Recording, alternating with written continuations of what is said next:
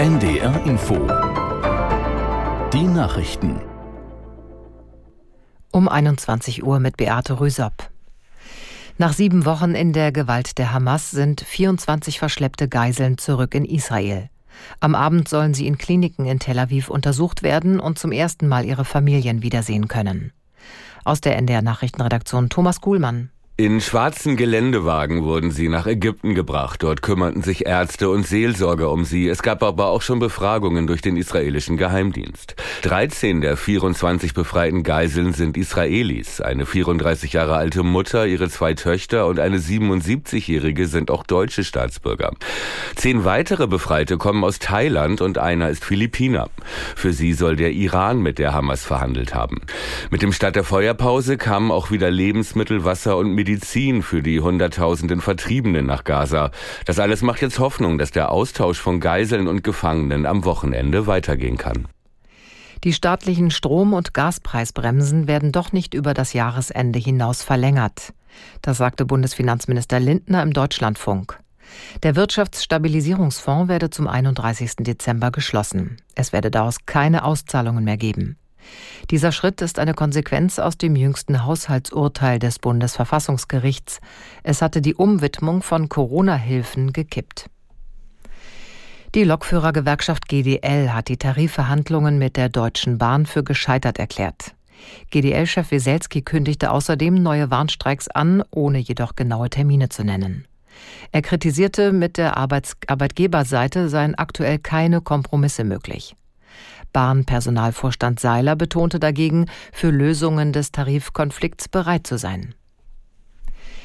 Die Post soll Zeit bekommen, um Briefe zu befördern. Das geht aus einem Gesetzesvorschlag des Bundeswirtschaftsministeriums hervor. Der größte Teil der Sendungen soll demnach spätestens am dritten Werktag nach Einwurf ankommen und nicht wie bisher schon am ersten. Der Hamburger SV bleibt dank seiner Heimstärke in der zweiten Fußball-Bundesliga auf Aufstiegskurs. Der HSV besiegte im Nordduell Eintracht Braunschweig mit 2 zu 1. Aus der NDR Sportredaktion Lars Bente. Die Hamburger feiern damit den siebten Sieg im siebten Heimspiel in dieser Saison. Gerade in der ersten Halbzeit dominierte der HSV die Partie und sorgte binnen weniger Sekunden per Doppelschlag durch Ramos und Ferrei für eine 2 zu 0 Führung. Im zweiten Durchgang wurden dann die Braunschweiger viel stärker, erzielten eine halbe Stunde vor Abpfiff den Anschluss durch Kaufmann und noch einen weiteren Treffer, der wegen einer Abseitsstellung aber nicht zählen sollte. Die Eintracht bleibt vorerst Tabellenvorletzte. Der HSV ist Zweiter, vier Punkte vom dritten Hannover. Die 96er, die spielten 2 zu 2 gegen Hertha Hertha BSC, nachdem sie zur Halbzeit noch 0 zu 2 zurücklagen. Das waren die Nachrichten. Das Wetter in Deutschland nachts längerer Zeit trocken bei 0 bis 7 Grad. Es ist 21.03 Uhr. NDR Info Streitkräfte und Strategien. Sicherheitspolitik kritisch betrachtet. Herzlich willkommen zu Streitkräfte und Strategien, dem Podcast von NDR Info zum russischen Krieg gegen die Ukraine. Wir sind Anna Engelke im ARD Hauptstadtstudio Berlin und Carsten Schmiester in Hamburg. Dieses Wochenende ist ein besonderes für die Menschen in der Ukraine. An diesem Wochenende erinnern sie sich an den Holodomor vor 90 Jahren. Holodomor, das heißt auf ukrainisch so viel wie Tötung durch Hunger.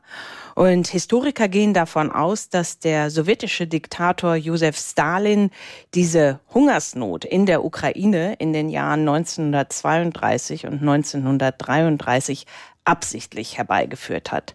Und zwar, um den Widerstand ukrainischer Bauern gegen ihre Zwangskollektivierung zu brechen, den ukrainischen Freiheitswillen zu unterdrücken und dann die sowjetische Herrschaft in der Ukraine zu festigen. Wie viele Menschen damals am erzwungenen Hunger gestorben sind, das lässt sich nicht mehr genau feststellen. Mindestens drei bis dreieinhalb Millionen, so ist eine Schätzung. Und andere Schätzungen liegen sogar noch höher bei vier bis sechs Millionen Ukrainerinnen und Ukrainern, die damals